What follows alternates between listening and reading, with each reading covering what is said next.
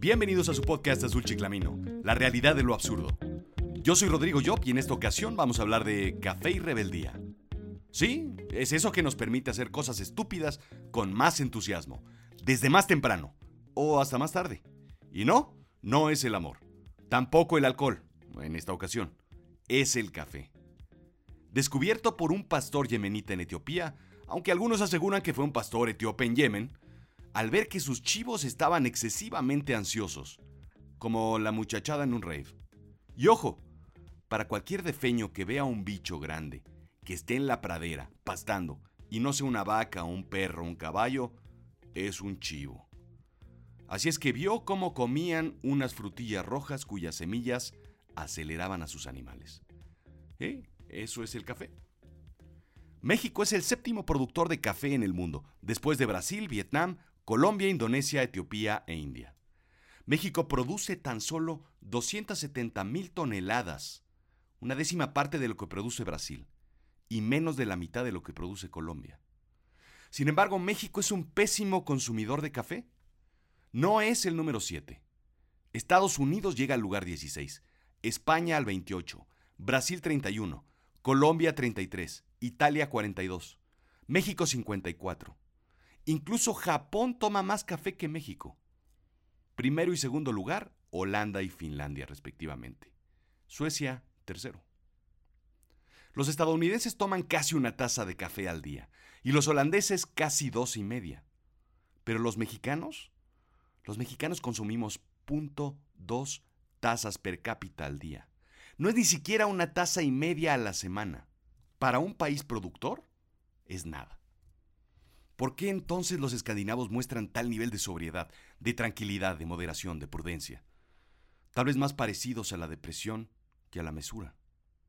Tal vez demasiado café aunado a las noches largas de invierno sea el secreto para la nueva generación de novelistas como Stieg Larsson, la chica con el tatuaje de dragón. Pero a lo que te truje chencha. Hablemos entonces de café.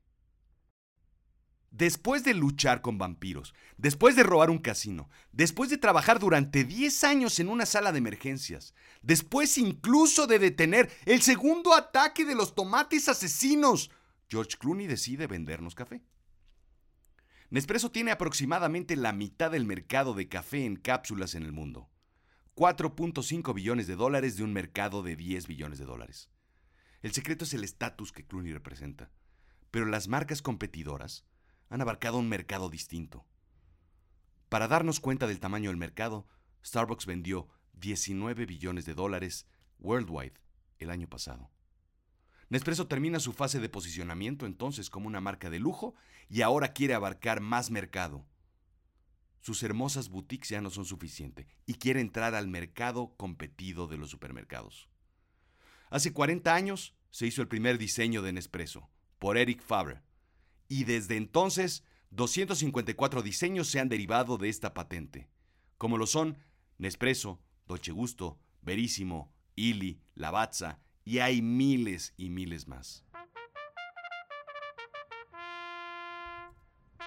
En la barrera los caballos listos. Listos para el derby de los expresos convenientes. Y arrancan. Empieza la carrera con un desmarque de Nespresso con una apabullante ímpetu. Lo sigue de cerca Dolce Gusto. Por dentro se coloca Ili en tercero. Verísimo sale tarde, pero quiere apretar por fuera sin encontrar espacio. Muy, muy por detrás Café Molido, que parece que viene lastimado. La bata se acerca y le pica la cola delicadamente a Dolce Gusto, pero es demasiado presencia por una sencilla marca de supermercado. Verísimo muestra velocidad desde la lejanía, comienza a recortar espacio. Por la sombra se acerca la bacha con intensidad, aroma y crema, comiéndole el espacio a Ili, mostrándole el desplante italiano que le caracteriza, pero se rezaga por la parte exterior de la pista. Nespresso sigue la delantera sacando nuevas intensidades y mezclas de todo el mundo, pero a un precio excesivo. Comienzan a despuntar todas las nuevas marcas que se aprovechan del término de la patente del caballo suizo. Verísimo toma el conveniente mercado americano mientras la bata se patina. Ili se queda en la parte trasera por sus propietarias cápsulas de plástico. Ambos por el centro dando gusto a quienes prefieren la marca y el sabor intenso del espresso, pero el mercado es pequeño y se plantan en su nicho. Dolce Gusto sigue en segundo lugar por su conveniencia en centros comerciales y supermercados ofreciendo un sabor decente por un precio accesible. Nespresso, Arabella, Arabella, Rayo, Rayo, Arabella, Arabella, Nespresso. Nespresso se queda solo a la delantera, solo, solo, solo, solo, solo, solo, solo, solo solo, y gana la contienda por más de un cuerpo. Según CNN Expansión, El mercado de cafeterías y restaurantes en México creció un 25% el año pasado, así es que Nescafé abrirá su primera cafetería en México para subirse a esta ola. Esto, esto no es un chiste. Aquí es donde entra esa tasa y media a la semana que consumen los mexicanos. La idea de incrementar este ratio, ratio en inglés porque si digo tasa puede malinterpretarse con el tema, así es que Nestlé quiere competir con cafeterías como Starbucks, Italian Coffee Company, Punta del Cielo. Quieren abrir hasta 20 puntos de venta de consumo de café fuera de casa, que no necesariamente serán nuevas cafeterías, sino puntos de venta con formatos innovadores a pie de calle. Whatever it means. Y no, yo tampoco entendí tan innovador concepto. Debe ser lo que enseñan hoy en día en universidades como Harvard, Princeton o Cambridge. Así es que eso de ir a comprar café a una boutique comienza a ser un poco obsoleto. Siempre fue excesivo era la típica apuesta de incrementar el valor de los productos cotidianos. Las tiendas, perdón, las boutiques en Nespresso son sitios que parecen más una joyería que una tienda de café, ubicadas en avenidas como Champs-Élysées o la Quinta Avenida. Un coffee shop de Starbucks se aleja mucho a un expendio de café con leche de Veracruz. Es el momento en el que las peluquerías se convirtieron en barberías y cobran tres o cuatro veces más.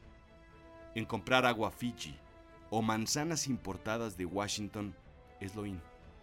El siguiente paso será que Louis Vuitton saque un producto llamado Le Guacalé, un guacal de cedro con aplicaciones de piel por 200 dólares la caja.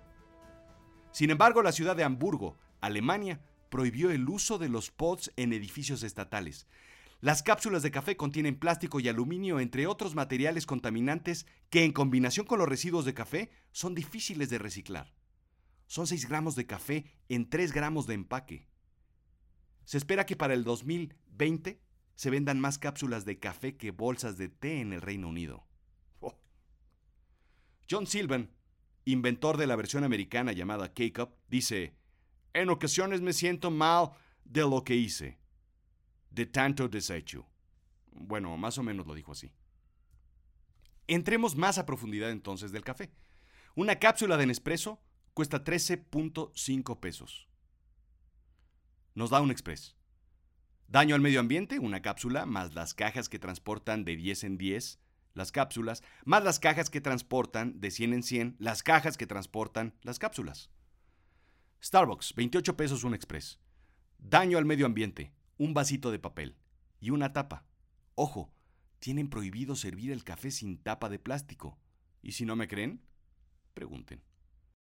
Un café casero puede costar entre 1 y 1,40 pesos, dependiendo de la calidad. Daño al medio ambiente, una bolsa de papel cada 142 cafés, que es lo que hacen un kilo.